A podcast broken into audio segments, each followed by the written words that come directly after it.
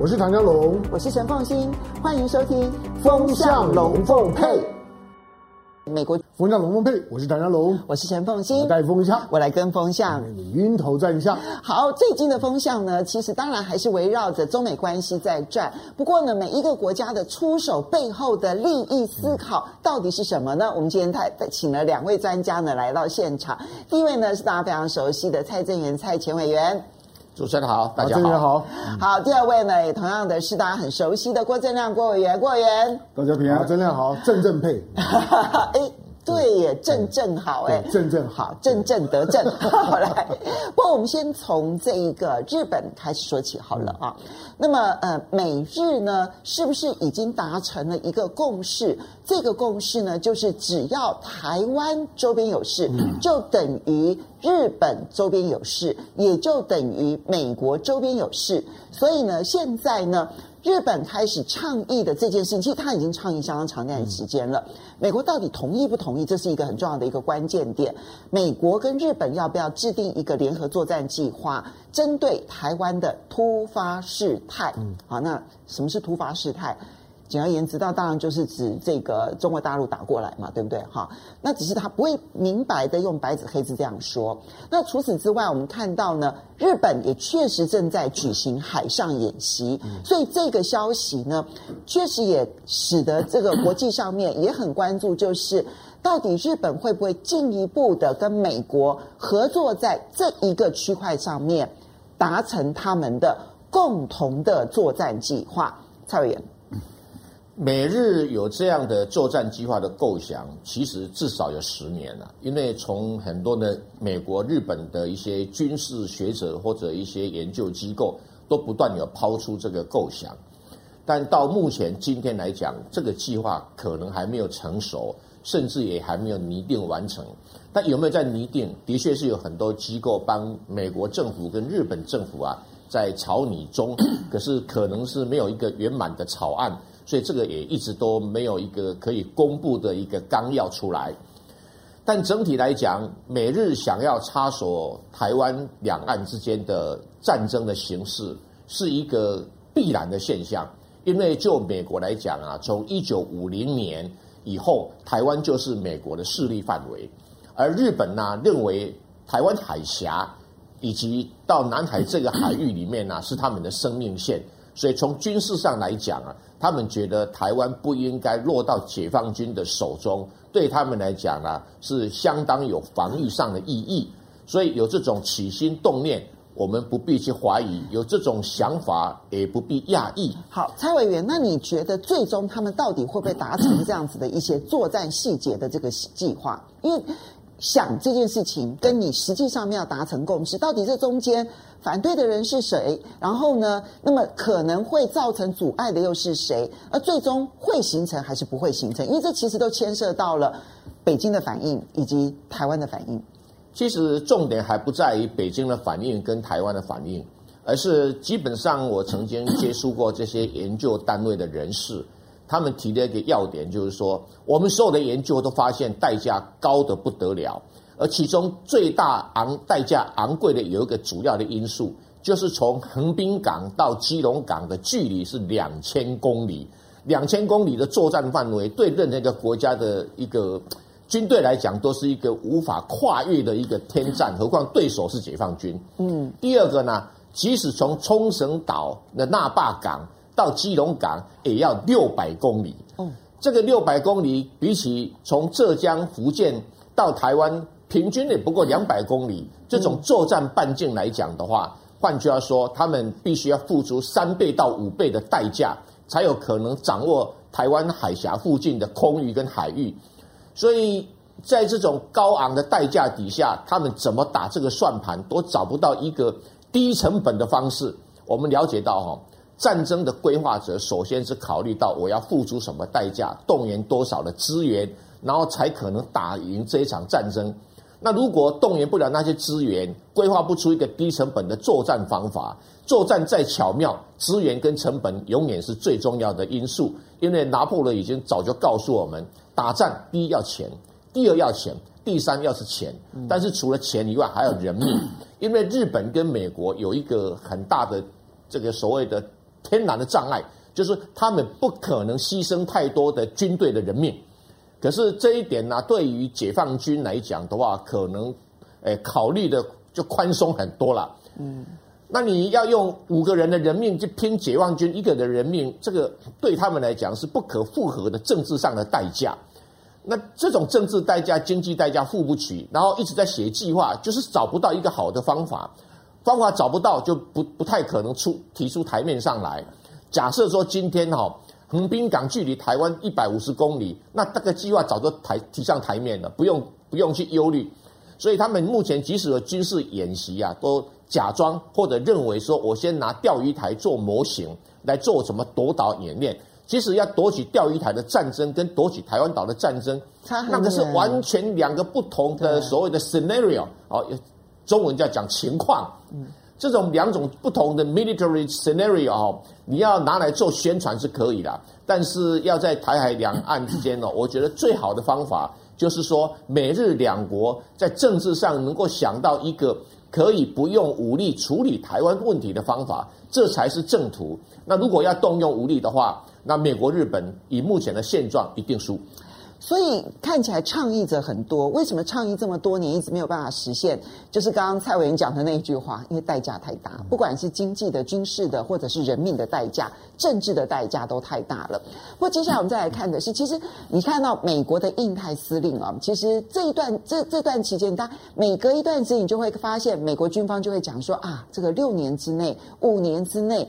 三年之内，或者是七年之内，就这个时间点呢，其实呢各有不同，但是原则上大概都是有限的时间之内，你都会看到台海生变这一类的呼吁非常的多。那现在这个台海生变呢，甚至于引动的会不会是欧洲的局势？所以我们看到呢，在爱沙尼亚，这个是波罗的海三国之一啊，爱沙尼亚都有学者说，台海之间如果有事的话。可能会牵动的是波罗的海安全，这当然里面背后隐藏的是中俄之间的军事上面的联手，而现在中俄之间军事联手看起来在东边，在整个的亚洲这个地方呢，有它合作的态势，也会牵动的是到了西边，在欧洲的前苏联的前缘这一个地带呢，现在俄罗斯的态度也非常的强硬，所以我这边就要请教一下郑亮了。那么现在国际上面关心台海，已经不是单纯的像早期可能日本考虑的是说，哎呀，周边有事，那我日本要不要介入的问题，现在变成全世界都被牵动，说会不会东边有事，西边也跟着出现变局，这会不会使得台海之间的问题变得愈加的复杂化？这个我觉得爱沙尼亚它是夸大其词啊，因为。波罗的海三小国，它是北约的成员啊，嗯，所以它是集体安全，那个就必须要联动的，那跟乌克兰完全不一样啊。所以俄罗斯目前跟乌克兰对峙，也主要是不希望乌克兰加入北约，那不希望欧美卖给乌克兰攻击性武器，那不希望欧美在这个前苏联共和国驻军嘛，啊，嗯，我觉得三个底线是蛮清楚的啦，所以我觉得这个爱沙尼亚这个是敲边鼓啊。实在是跟事实差太远了。嗯，那俄罗斯跟乌克兰如果真的发生冲突，我觉得主要也会是在乌东啊。那乌克兰完全不是对手。嗯，那个战争渴望在，我觉得会在很短的时间就结束了。嗯，这跟台海不太一样啊。台海当然就牵涉到美国介入的决心有多大了。坦白讲，日本也不是那么重要啊，因为日本要处理它内部的宪法规定的问题啊，比如说集体自卫权。他只有在美国出兵的时候，他可以协防啊，否则他对非主权领土的非核心利益的部分，他是没有主动权的了啊。所以，即使到目前为止，你看日本在演练的也只有撤侨啊。他对于台湾有事啊，他能够介入的程度，除非是美国出兵了啊。美国出兵，那日本就受到集体自卫的联动啊。可是他是不是作战任务啊？我也要打个问号。因为基本上就是冲绳哦，冲绳是无险可守了。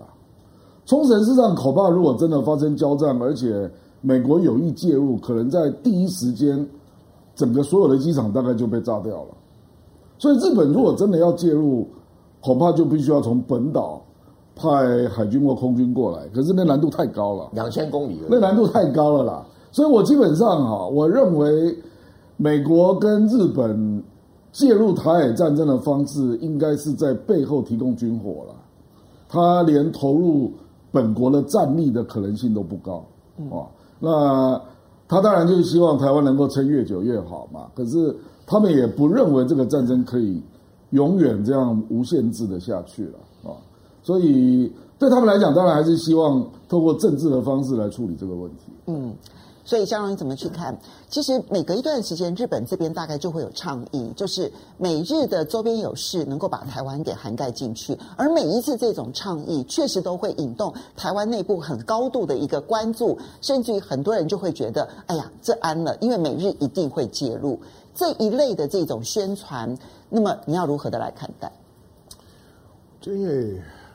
当我们我们平心而论啊，如果如果你今天从日本的立场来看，他看到如果两岸统一了，这对日本当然是很大的一个压力啊，这不用讲。就是说，整个整个台湾海峡，它的战略水水道，那这这主控权就没有了。你觉得最关注点是在台湾海峡这个战略水道？当然，它是它的它的这它的主控权，因为它的命脉啊，这个它的它对外运输的命脉，水路的命脉。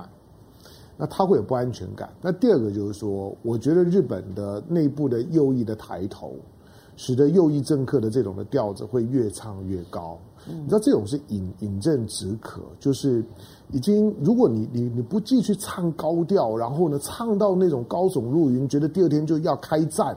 然后让大家都都觉得很兴奋、很嗨，而且觉得整个整个精神的完完完全的都被刺刺激。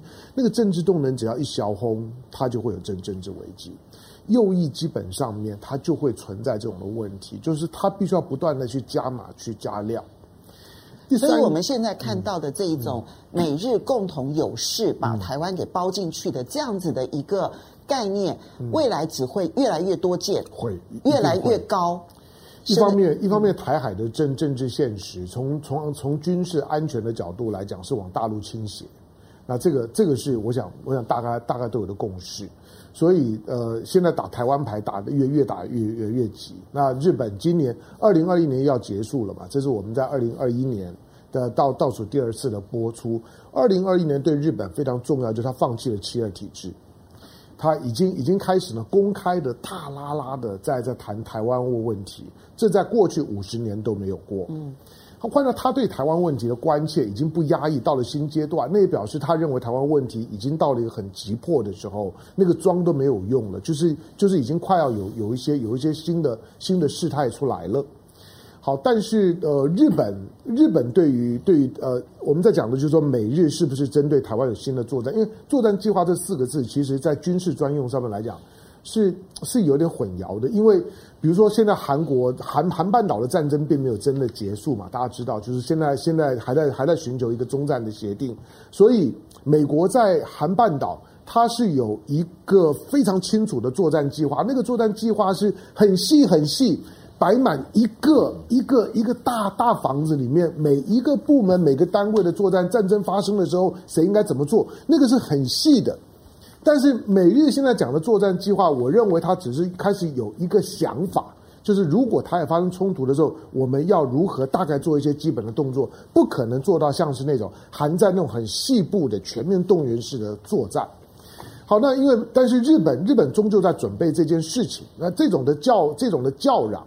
它反映的现实就是说，你想过去美国美国过去所有对两岸的介入啊，它都不是在东边了，它都在台湾海峡。你你注意啊，美国过去几十年谈两岸冲突，它的军事的部件全部都是在呢台湾的西侧，在台湾海峡这边的这些季节，到现在都一样。可是日本谈的是东边的事事情，那那是跟日本直接有有关的。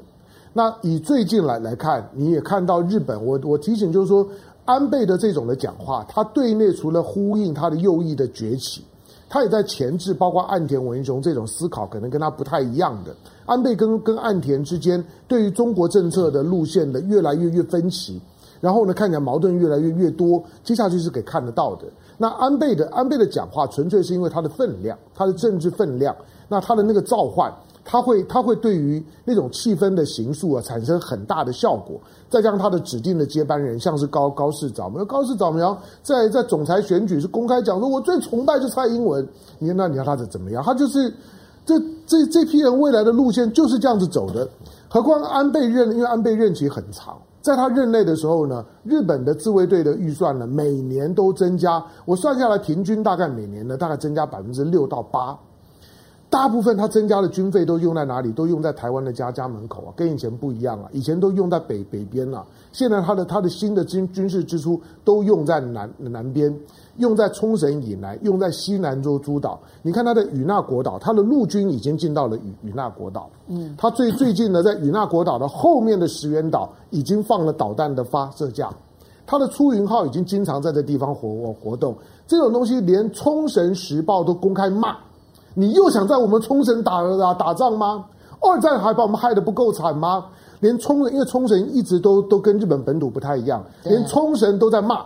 嗯，说你又你又来，你又想在我们那边打仗，你就知道他的那个部署不是假的，他是真的有一些的军事思考呢，在在在里头的。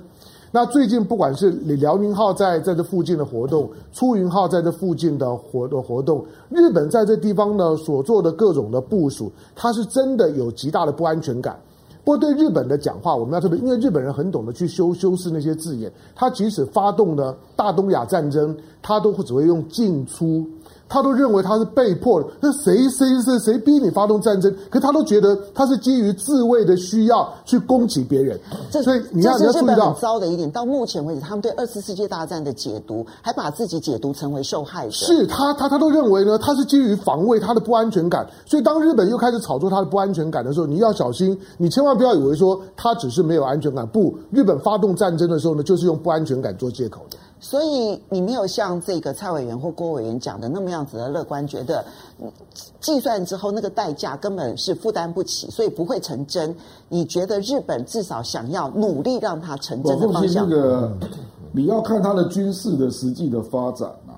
比如说日本并没有战略武器嘛，嗯，它没有核武嘛，对。那我认为中国对日本如果真的开战啊，那我觉得中国对日本不会客气的了啊。那也包括各种。导弹，日本到目前才开刚开始决定要做中程导弹啊，那就是说基本上它的配置啊，基本上都不是针对台海战争在配置的。所以你觉得第一级的能力，中日之间差太多了？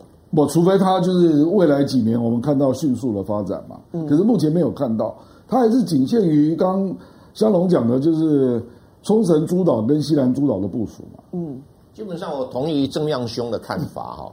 他在冲绳诸岛或西南诸岛所谓的军事部署，那规模太小了，那大概就是防卫一几条游轮的航行安全有用啊。你真的要打仗，那你根本是两秒钟就会被消灭的事情，所以不用去特别去关心它。但是香龙兄讲对，他弄这些东西啊，有助于他日本右派势力在他本土上选举上的宣传，这是一个肯定的事情。但是更重要的，呃，有一个日本的蛮有名的一个战略学者，我就暂且不提他名字。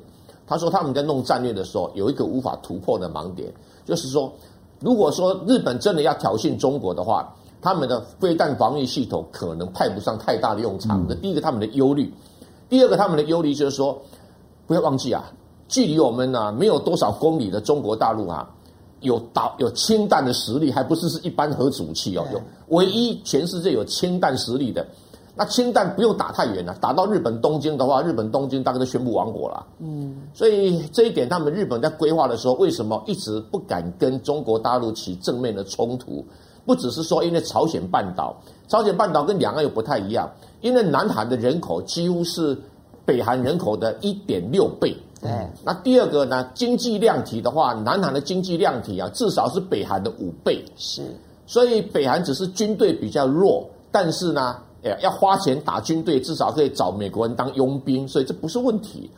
那这个东西呢，日本人忧虑这个朝鲜半岛的问题啊，哎，可能比较急啊，因为朝鲜半岛可能随时会波及到日本，这是一个可以想象的。可是呢，如果说他真的跟中国直接正面冲突了，连美军都很忧虑。比如说，呃，美国的学者最近写的文章里面讲说，美军尽量不要跟。解放军在台海正面冲突，因为讨不到便宜，损失太大。所以要求台湾采取自毁措施。我们来看一下这一篇报道啊，这篇报道呢，它是由美国的空军大学的教授，然后跟科罗拉多州立大学的政治学教授一起合写，这是一个正式的论文报告。他的论文报告里头呢说，如果说台海之间真的发生战争的话，他们估计呢，大概不到二十小时，台湾其实大概就已经被攻陷了。所以呢，美军呢其实要介入，都根本都来不及介入，也最好是不要介入。所以他的建议是这样子：台湾应该对所有的半导体产业呢设立一个自毁机制，就是你要打来哈，那我就把台积电所有的厂全部炸掉。把所有的半导体厂全部炸掉，然后呢，美国提供黄金降落伞的护照给台湾所有的科技人才，然后让他们可以到美国去。其实我在看到这一篇论文的时候，当然觉得很嗤之以鼻啦，哈。但是我好奇的是，这是因为他是空军大学的战略学教授哦，然后。那么这是美国在，而且是发表在陆军战争学院的期刊，所以那个是正式的正式的期刊哦，不是。所以这是他们的主流思维吗？就是觉得台湾其实是可以做到坚壁清野到这样子，这个义不定情，然后呢，可以把自己自毁到这种程度。我放心，我跟你讲啊，这这篇文章不是给台湾人看的啦，这篇文章是给两种人看的。第一个就是潜伏在台湾内部的 CIA 啦。说如果真的发生战争，然后守不住，他必须执行这个任务啊。那第二个就是台积电里面临那么大的一个风险，所以美国应该尽全力把台积电弄到美国去设厂。所以它的对象不是我们这样的台湾人啊。哇，但是我但是我好奇，你觉得这是主流思维吗？不，他美美国是这样的国家啦，他面临种种风险，就会提出各种方案啊。那。这种方案是不是？比如说七台论也有人提出方案呢、啊？嗯，可是还没有成为主流嘛。可是他认为这是个问题，就说台积电还有其他占高阶晶片百分之六十二的产能，如果被中国占占用。那对中美的科技战来讲，美国是一个很大的风险。好，那正南，我请问你，你刚刚提到说两种人是他的主要对对象，一个是在台湾潜伏的 CIA，另外一个是在美国的政治圈里头，必须要去思考怎么把台积电整个都搬到美国去，而不要继续的留在台湾。嗯、对。第二个部分，那其实牵涉到政治上面的一些互动，但第一个部分，你觉得台湾的潜伏的 CIA 都已经得到讯息了吗？我这篇文章登出来。我我说这个叫做第一，我第一次看到这样的文章嘛，而且居然登在陆军的一个正式的期刊嘛，对不对？那我听了当然觉得非常荒唐啊！台湾的领导人不可能去执行这样的工作嘛，嗯，那只有谁会去执行？就是美国人嘛，因为站这个是完全站在美国战略利益思考的一种文章嘛。可是他就认为这个这个台湾是美国的势力范围，所以万一有这个时刻出现的时候。那这一点必须要留意嘛，就是这样。不过我对郑亮的说法要补充一下，嗯，我对台湾的领导人信心没有这么高哈。嗯、台湾领导人会不会执行？哎，我对台湾的领导人信心没有这么高。你说领导人会去执行这种方案？哎，这个可能性不能排除哈，因为有些台湾的领导人呢、啊，可能受于美国的特殊利益跟特殊的关系哈，嗯、可能会执行这种秘密任务，而且其实也不是好压抑的哈。我公开讲，我也负责任的讲。美国 CIA 其实，在台湾的重要科技厂商都已经有布下人手，哈、嗯，这个没什么好讶异的，哈。这个你去问问美国的 CIA，看看他会不会否认？对，你第一个他否认，就表示说他没有能力嘛。啊，第二个他承认的话，那脸上又挂不住嘛。那有没有？我想每个科技厂商心里就有数。我昨天晚上还特别打电话到台湾一家半导体重要科技厂商的老板，啊，问他这个谈到这个事，他感到很讶异，哈。那第一个重点，我就笑着说：“那你会不会自毁呀？啊，这一家半导体厂商哦，在台湾的股票市场上有四百块以上哦。我随便你这个大概猜的时候，我来讲谁哈？那他说，他就是感叹说了一句哈：我们的半导体厂商是台湾人的共同财产，不属于哪一个政权，也不属于哪一个政府的高层。嗯啊，那我说，那你要下决心去保卫你这个所谓的台湾的财产吗？他叹了一口气，希望有这个能力。”所以你要知道说，就这些半导体厂商来讲，哈，两岸关系是政权的更迭。换句话说，只是政权的更迭，并不是像油田呐，说美国要抢那油田呐，是抢财产、抢油田，或者像《投名状》电影里面讲的说，抢钱、抢粮、抢抢女人，不是这种，不是这种典故，纯粹是政权的更迭。那政权呢、啊、来来去去，日本人来过啊，美国人来过啊，国民党来过啊，民进党现在当家、啊，对不对？哈，那以后会变成共产党，没有人知道吧？所以这个东西来讲，对他们来讲说，只要说台湾的基础没有毁灭，台湾人不管谁当家都有饭吃，这是很重要的一个概念。这是台湾人的思维，台湾人的想法，所以美国的利益跟台湾人的利益在这一点上很明显是不一样，不一样，有差异的。好，第二个。很可能跟台湾的当权者的利益，台湾人的利益跟台湾人当权者的利益可能是不一致的。每一个想要当台湾领导人的人呢、啊，如果没有美国同意，他无法上位的。这是我们大家心里面很清楚。没有美国人上位，他答应美国人什么条件？难道只除了吃来猪，对不对？哈，或者是进口核食品以外，没有比他更伟大的？这这个东西对美国利益是有时候代价不大嘛？那要不要答应更大的呢？那答应，更大，现在美国就公开讲了，你十四个小时里面就会被攻占，嗯，所以你必须在十四个小时，只要战争十四小时里面，你就先把台积电，他讲点名不止台积电哦，对，他文章里面讲重要的电子厂商，那我算一算，台湾的电子厂商哦，股票价格超过一百块的，哎，还不少哎，还不少，所以是不是说现在开始就要在里面部署这个炸弹，要不然到到时候来不及啊，来不及啊。那搞不好会发生什么局面呢、啊？大家大家不要忘记啊，当时国民党要撤退的时候，也有一些国民党的某些人哦，跑去说要把这个大陆上某些电厂、某些重要厂商设备要把它炸毁，就发这个局面，就是所有的员工说站起来反对国民党。前一天他们还是国民党，后一天全部站起来反对国民党的军队，说要炸毁这些设施。那会不会到时候 CIA 想要炸毁台湾领导人想要炸毁台积电？就所有的高雄、台南的民众全部站起来保护台积电，跟新竹哎，现在不合并了吗？哦，新竹县民啊，你们记得你们要不要保护台积电，还是要去保护某一个政权，还保护美国的利益？现在就要想清楚。好，这个嗯，那个国民党当初国军要撤出济南的时候，确实就有这个争议，嗯，就是有一派人要炸毁电厂，嗯，那后来被阻止。台日本撤退的时候，不是也是台湾的很多的电子电电力设施也都通通都被处理掉了嘛？哈，所以香云怎么去看这一篇论文？这篇论就其实在美国有一些人的思考，把台积电的战略利益 当成他们看待台湾的唯一利益，好，唯一的战略价值利益。当你知道说中国大陆在看待台湾的时候，它其实有很多的历史的政治价值利益，而不是只看重台积电。但在美国，其实是有一批人只看重台积电。台湾也很多人会觉得说，只要有台积电，美国人就一定会来保护台湾。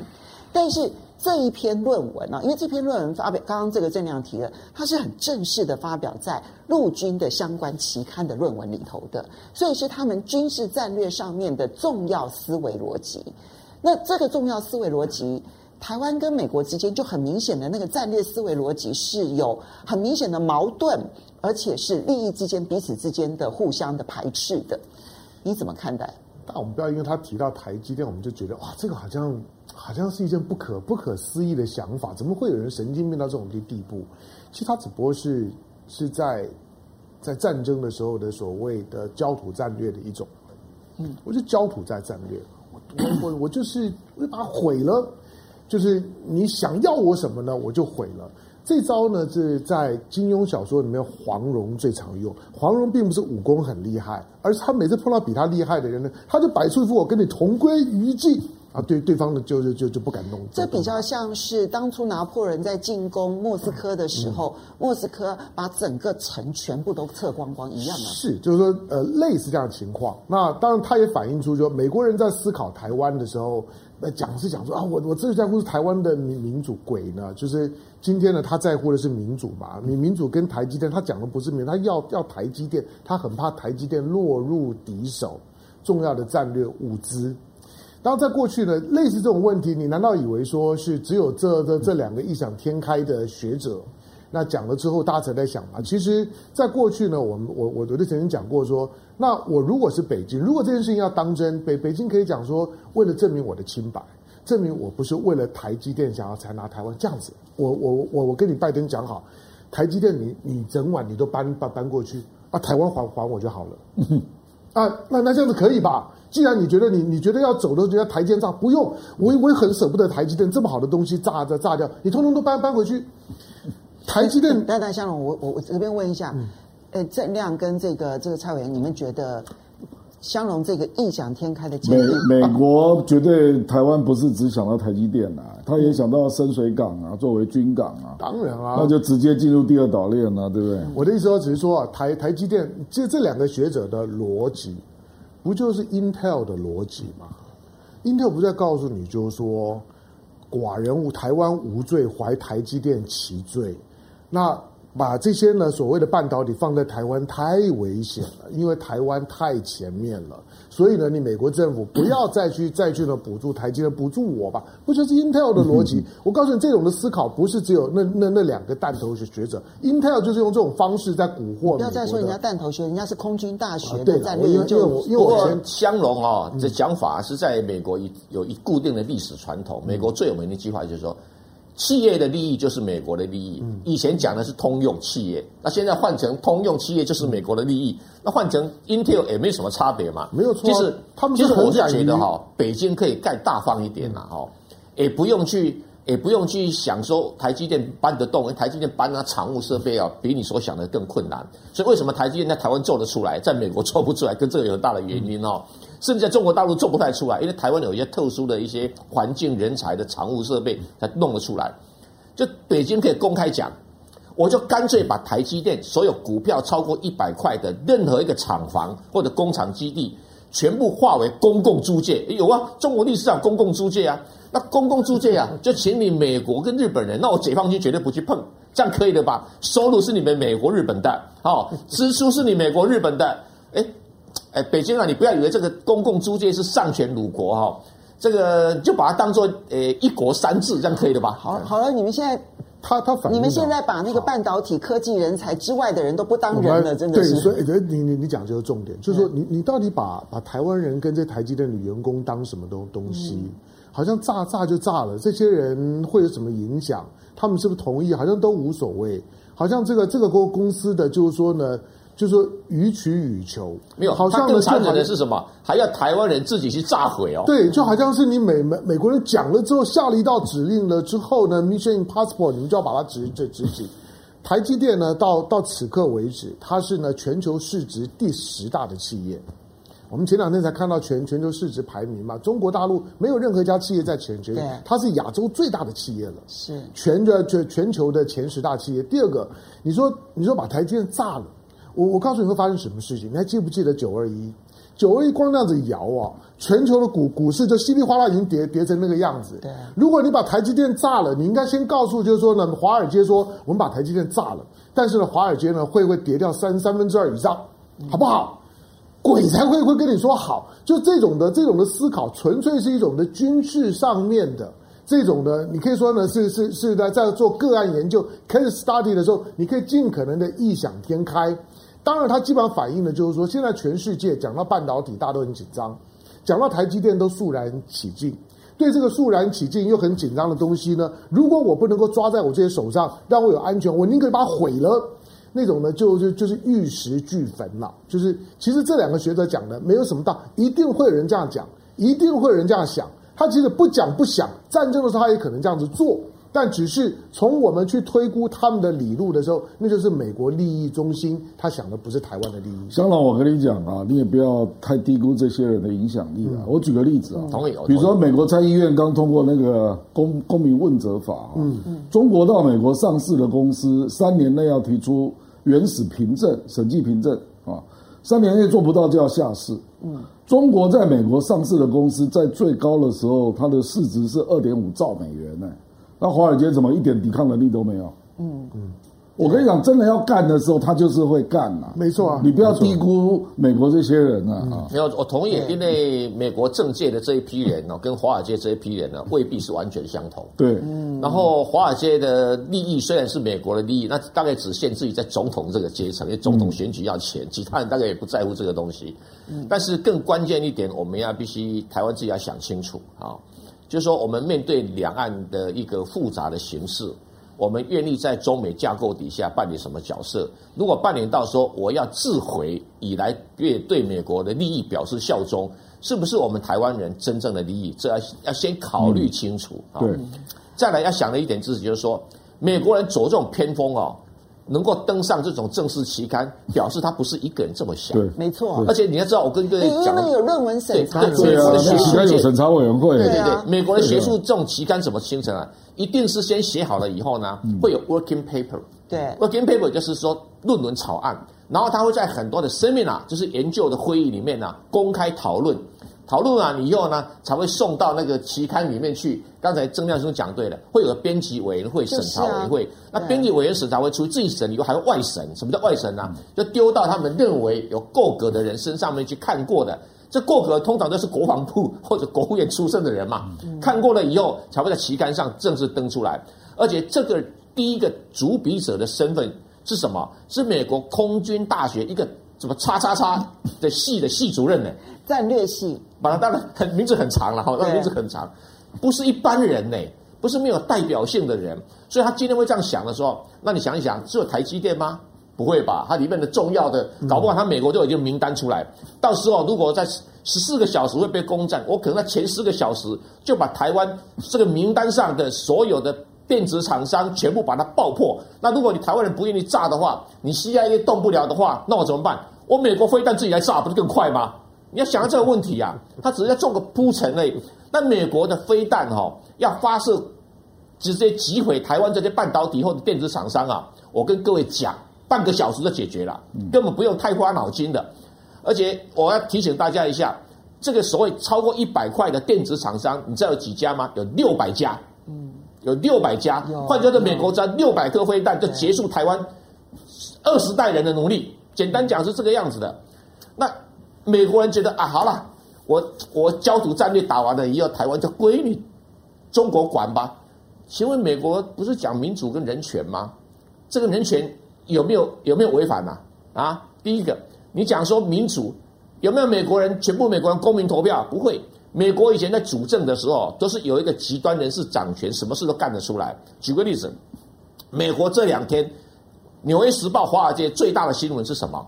就是说，哇，你看。我们美国已经逮逮捕了一百多个哈佛、MIT、加州理工学院、卡内基美容的教授。对，这些教授涉嫌把美国的伟大的科技转移给中国。前两天，哈佛的前化学系的系主任还被判。那还是白种人哦，还不是黄种人哦。他是德裔，德国裔的。对，然后更重要的，MIT 里面有个中国裔的机械工程系的系主任也被抓起来。好，而且还还整整个被收手收身。你对政治人物这样搞就算了，你搞科学家哎，你搞科学家，科学家基本上是人类文化的殿堂哎。那 MIT 的校长公开出来讲了，我们已经行之的将近百年的这个学校合作都这么做的啊。我们 MIT 也跟合作的对象收取了很多的研究资金啊，而且研究资金都有账目啊。再来。我们跟中国的各个大学或企业合作的时候，所取得的研究成果，也让我们的研究有很大的进展啊。对啊。那到底是谁在抄谁的技术啊？就讲个笑话嘛。华为的五 G 的技术是比美国的那个企业都还要先进呢。那你今天指控说华为偷美国的技术，不很好笑嘛？因为 MIT 就拿过华为的赠送的研究资金，那研究产生很多 paper 啊。那我问你啊，反正这些论文是美国人得益多还是华为得益多啊？所以，这整体美国的思考是说，啊，反正我今天要污蔑你这个这个中国大陆，说你盗窃我的智慧财产权、我的科技技术。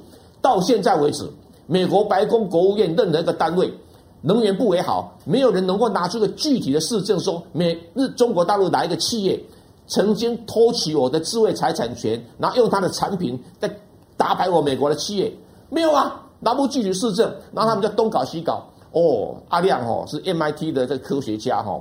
哎呀，曾经访问中国大陆。哎呀，你接受招待，涉嫌移转美国的科技，这种谎言，这种不要脸的、无耻的理由，都能够拿到法庭上面去。所以，美国这种法庭、这种法治，还有什么脸去指责人家什么民主跟人权呐、啊？所以，美国现在的风气简直是马马是吧？马卡西主义啊，复苏在搞这场游戏啊。美国都要领导世界。就要回到杰佛逊、华盛顿的精神，而不是回到拜登跟什么川普的精神。这是美国严重的堕落。好，我补充两点啊、嗯。耶鲁大学的博士生要说话了，来。我认为美国针对苏联都可以搞麦卡锡主义，嗯，那针对更强大的中国，怎么会搞不出麦卡锡主义？实际上现在就是在酝酿中啊。现在就是有堕落。我们现在是在做现实分析。对，我同意，我同意。还有另外一个哈，我我坦白讲啊，真正的状况很可能会发生到，当他觉得台积电实在太重要，然后他又不想走到最后那一步，他就会要求台积电到美国上市嘛。我相信上市啊！我跟你讲，如果我觉得在未来几年，不，现在是 ADR，我一点都我我现在讲的是上市啊！我现在讲的是正式注册，变成美国公司，没错。那它在台湾就会变成是美国海外资产，嗯，那你你你到时候就变成他的筹码之一嘛。我跟你讲，台湾有很多公司到后面会碰到很大的压力，变成改到美国注册了。我跟你讲，以色列实际上很多公司就是这样做，没错。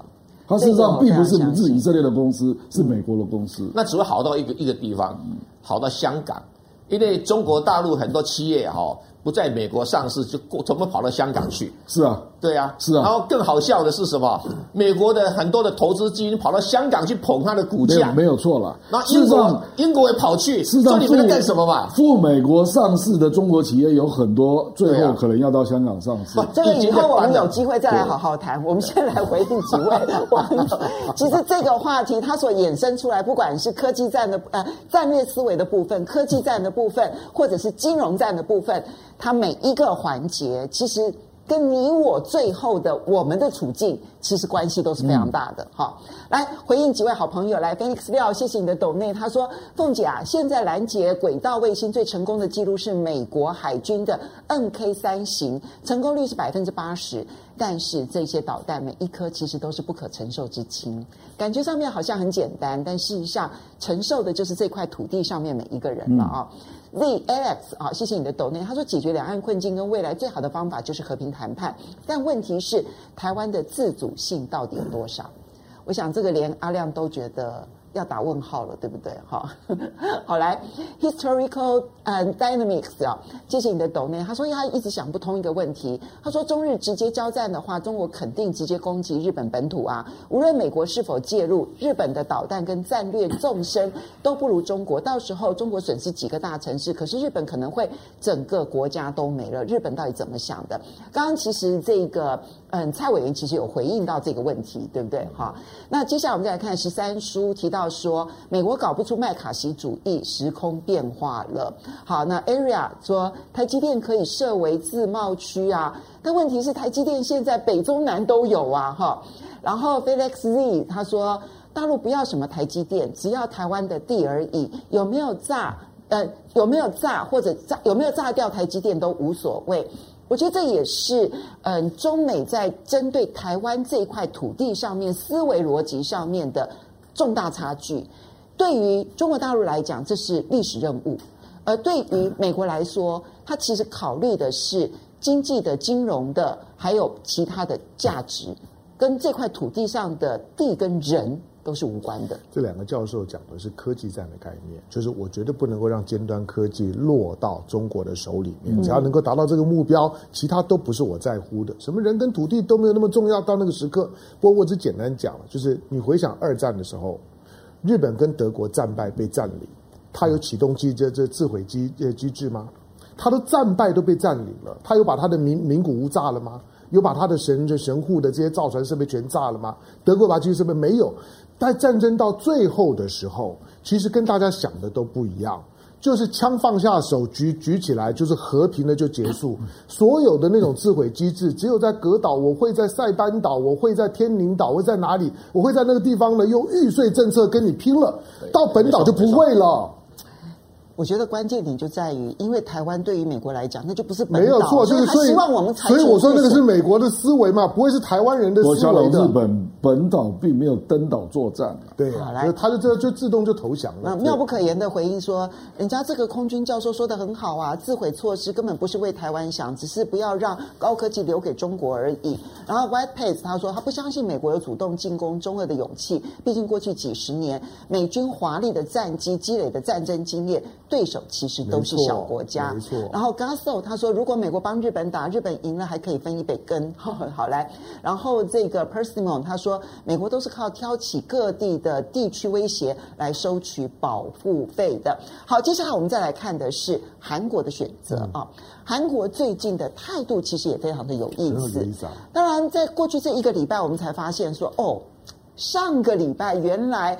韩国邀请了唐凤参加了一场座谈会，呃，一场研讨会，本来要试训的，然后在举行前突然的取消了唐凤的演讲。可是呢，这个民进党政府这边呢，是硬是拖到了这一个礼拜一才去跟韩国抗议，拖了四天，大家才发现这件事情，不让他以讲公投。其实光这个动作，其实你就可以知道说韩国的态度。而最近我们又看到韩国跟中国大陆的。副外长哈举行了会谈，而在这个会谈当中呢，特别谈了冬季奥运，所以呢，嗯，就凸显出韩国应该就很确定不会响应美国的外交抵制，而会参与冬季奥运。韩国最近啊，他的态度上面的选择，不管是在中美之间或者两岸之间的选择，蔡委员你怎么看？第一个，我当然很感慨了哈，就是说蔡英文政府怎么会只想到用唐凤来代表台湾去参加几个重要的会议？唐凤当然是一个很有能力的人，但是唐凤这种才干哈，在美国、在中国大陆随便呢，闭着眼睛用手一抓，就至少几十万人哈。嗯，那也许他我不敢讲有没有几十万人，但戏骨应该很多啊。对啊，我我相信几十万人跑不掉哈。但是这个蔡英文把唐凤当做可以对台湾的代表的哈，他本身呢这个意义就很怪哈。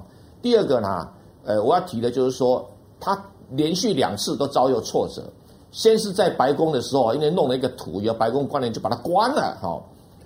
蔡英文政府有没有抗议啊？没有哎，鼻子摸一摸，尾巴夹起来，哎呀，那是技术错误哈。对啊。那像韩国呢？他说：“韩国人呢，就说啊，因为两岸关系，他们不方便让唐凤，怕唐凤又临时跟你搞鬼啊。唐唐凤是有小聪明啦，临时跟你搞鬼哈，那他们就很难跟中国大陆之间相处啦。所以啊，就干脆就不要唐凤来了。所以你觉得韩国的最后一刻取消，跟在国务院所办的，就是这一个民主峰会上面的那个突袭的地图是有关系的？那当然，那当然，就是因为你唐凤会会可能会突袭。”啊，可能会有小动作。那就韩国来讲，他干嘛事后去擦屁股干什么了？他没有办法去，不需要去收尾啊。那干脆说，哎，这号人物我们就敬谢不敏了哈。其实这个我不讲，民进党有什么好怪别人啊？像前一段时间呢，文化总会办一个活动啊，邀请我去讲台北市城南区的一个早期的历史。那这一段历史，我敢讲，在台湾比我还熟的，其实也没几个了。好，那结果呢，时间、地点，包括我的车位都瞧好了。啊，然后演讲内容也都也都交代喽。好了，我去了以后，前一个礼拜说我们这活动不办了啊。那现在文化总会说没有，那个是书展厂商哦邀请你来而已，我们这边还没批准。那所以用这个来打我脸，那不很好笑吗？这本来就是承办厂商在办的事情啊。只有活动取消吗？呃，我的我演讲活动取消。哦，对啊，对。他现在讲说他没有邀邀请我，你看。我们两党关系都可以这样搞，谈一个台北市的城南发展的历史的事情。哎，对对对对对对啊！怕他假叙假意。哎，对的，怕好像唐凤一样啊！这是国民党在新时期时代就来台湾，是不是？那好笑嘛，对不对？啊，所以你的两党关系你都这样搞了。不过我我这人很大方的，我不要给那个承办厂商为难嘛，哈，我就很慷慨的就不抗议了哈。他现在竟然发新闻稿说：“哎呦，这个我们从来没有邀请过你，你废话嘛。”对，每一个人都承办厂商邀请了，只是送到你办公桌上，你一看到蔡正元三个字就删掉了，改成童书话题啊，活动没有取消，改题目了啊，所以我是觉得哈、哦，民进党这样干，人家韩国这样干有什么不对呢？这是你平常平民进党平常在干的事情嘛，那你还好意思无脑总会发新闻稿？我们从来没有邀请你，那好笑，你没有邀请我，给我摆天车位干什么？所以我是觉得哈、哦，怎么讲呢？哈，韩国这个东西哈、哦。因为韩国弱啊，没有像美国那么了不起，所以你你你就干脆抗议一下，以争取颜面。那美国呢，你脸都没有啦，屁股夹一夹就走啦，对不对？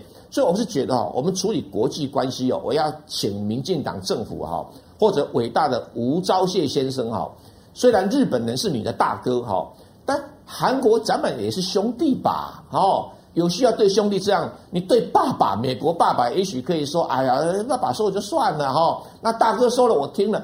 但是至少现在以前韩南韩是小弟哦，现在南韩也是二哥哦，不要忘记哦。不管是从产值、GDP 都是台湾的二哥哦，所以跟韩国好好相处哈、哦，是有助于我们台湾哈、透过韩国的关系来跟两岸之间形成一个很好的互动模式。不要以为韩国就没有价值的哦，哈！不要看别别的事情哈。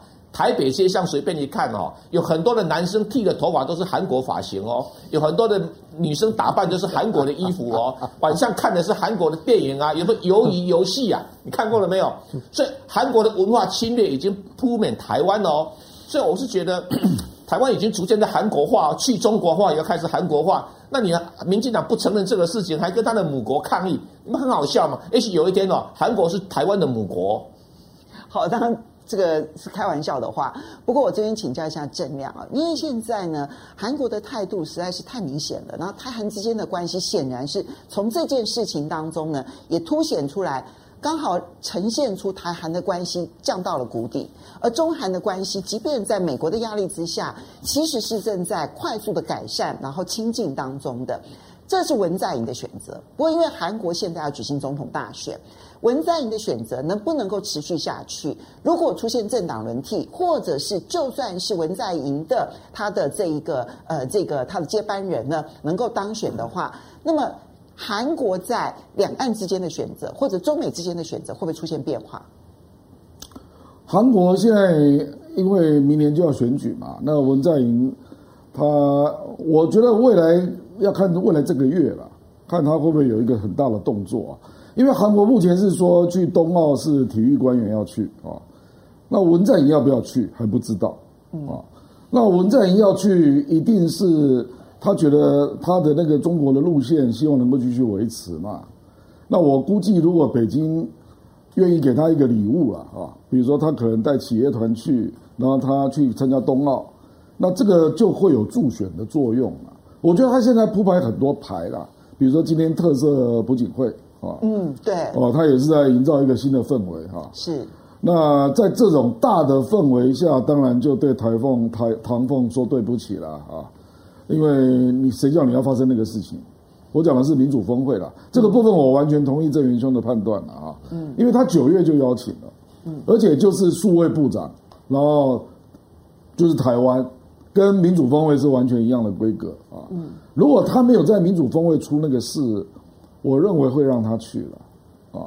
那通常他也会要求看先看稿子嘛，可是现在先看稿子已经没有用了。因为你人到现场不知道会说什么，对啊，这个就跟那个文化总会不信任蔡蔡委员一样，所以所以这个他就是要就是要百分之百保险呐、啊，不希望有任何让中国有话说，所以我认为文在寅在最后这几个月啊，即将卸任的时候，他应该是想要在中国做一点突破了，啊、哦，因为本来他一直希望能够。跟习近平举行高峰会嘛，嗯，可是因为疫情的关系，就一直没有办法顺利成行啊。那接下来就是他手上有一张牌嘛，就是你要不要去参加冬奥？嗯，哦，我觉得这张牌他应该会好好想一想了。嗯，所以看起来文在寅这一切的铺排，其实都跟他希望在他卸任之前，他能够取得中国送给韩国的一个大礼是有很大的关系的。嗯我们再看好像觉得文文文在寅很亲中，不过其实你看现在的中韩关系的框架是谁设定的？是朴槿惠设定的。对，就是包括的 FTA 等等，都是朴朴槿惠签。朴槿惠在当时被认为是亲中的代表，他是大力的呼吁韩国的企业界把中国当做是呢第二个内需市场。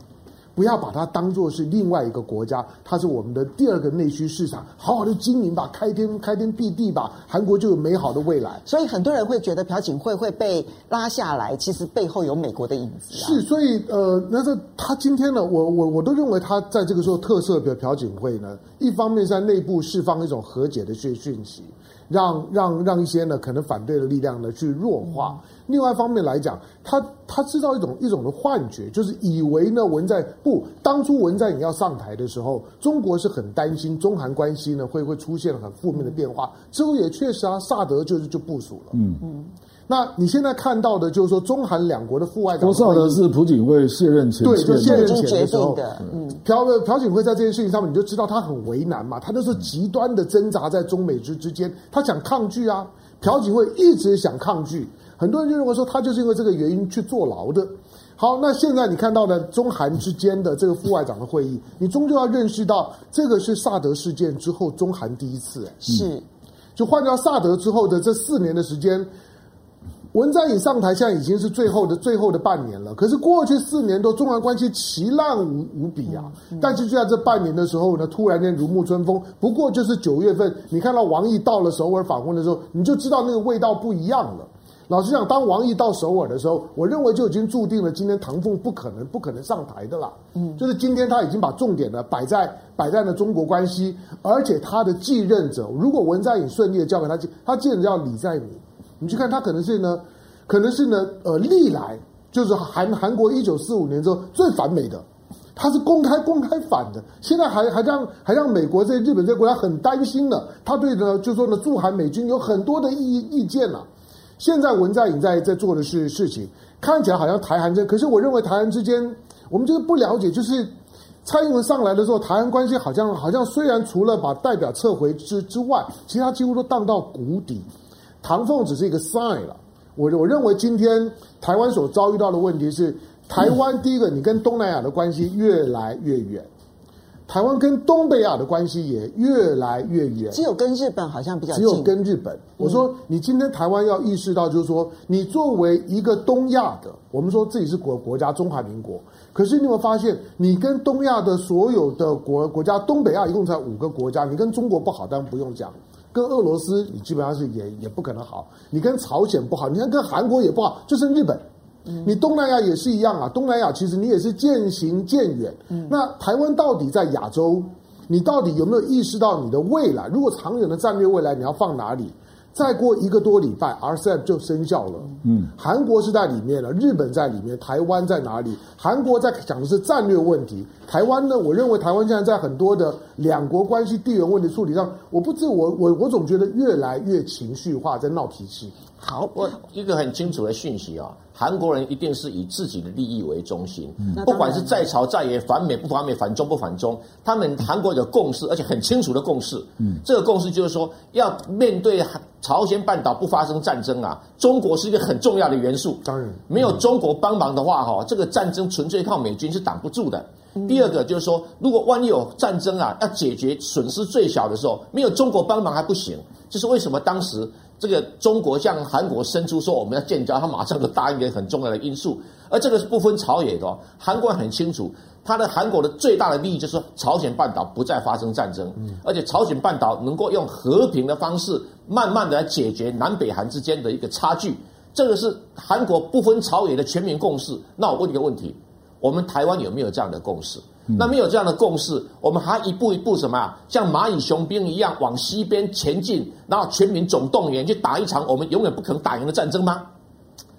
其实韩国还有两点啊，一个是他要从美军收回战争权啊，嗯，然后他希望有中战协定。这件事情是韩国跟美国啊，目前的阻碍都是美国了。对，那当然，对，就是美国在反对嘛，啊，那所以基本上他跟美国的利益，事实上。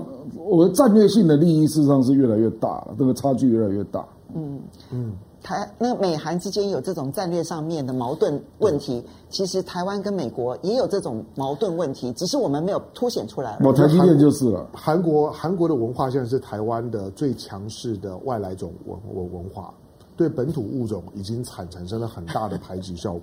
这是第一个，就确实就是大部分的年轻人都在走韩风、嗯、K-pop 或者韩韩国剧，从、嗯、早播到晚了，每个台都在播。对结果呢，你政府跟韩国的关系呢搞得这么僵。韩国我们要认识到一点，它基本上面是不可能打一场仗的。韩国，你看到板门店三十八度线，我问你啊，台台湾最近都还在谈第第七都，我们已经有六都了，我们还准备呢新新主要是变第七都。我问你，韩国有几都？台湾对韩韩韩国很熟，你能够讲出这几都？我告诉你，一点五五都，你讲出首尔，我我我知道。你另外讲出釜釜山，请问你的第三个讲出哪哪里？你一个都讲不出来，因为韩国有一半的人口就在三十八度线边缘，就绕着首尔，基本上就是一个大首尔区，全部呢都是在它的火炮的覆盖范围之内，没有人能打仗的。两千多万的人口都在这个区域里里面了，你理解韩国的发展，它的城乡落差极为巨大。他根本不可能去面对一场真正的的战争他必须要用战略去处理他的危机。好，我们来谢谢几位好朋友的这一个董内啊。那么呃，Z Alex 他说呢，台每呃谢谢你的董内，他说每一次台湾出现社会事件，似乎都有媒体或政治人物把这个事件跟中国大陆扯上关系，都是北京害的。就连高嘉瑜家暴事件都能说是阿公的阴谋。好了，来，呃，米纳米他特别提到了英特尔的这个表态，嗯、好，英特尔表态说。说嗯，不能够使用任何新疆的产品。那当然，他也跟中国大陆道歉，然后强调说这是为了要遵守美国的法律。好，但是英特尔这件事情呢，米纳米就提到，他说他觉得这是好事，因为他希望啊一些小粉红能够被泼一盆冷水，因为他要说一句实在话，只要中国自己做得好，不是数量而是质量，别人愿意来用中国大陆的技术，那无论美国如何的打压。别人还是照样愿意用的。嗯、那如果说技术有，但是质量不够好，靠着爱国是不够的。好，这个是一个非常非常好的一个概念。哈，那刘草霞说啊，SEP 的影响在二零二四年应该会显现出来。呃，明年一月一号就开始生效了嘛。哈、那妙不可言他说，台积电当然是美国唯一的利益，要不然的话，为什么要让台湾人吃来租？台湾人在美国人眼中，呃呃呃。好，Clare 他说，嗯，蔡委员说得好，但没有讲大陆打台湾不成功的成本。如果没有百分百拿下台湾的把握，那习近平的政权也会有危机。这也是为什么中国始终不敢打台湾。确实，他们其实要有，他们确实在不断的估算那一个真正的最终成本。哈，其实每一个人其实理论上来讲都应该要去估算那个最终成本。那个最终成本其实要看的不是我个人。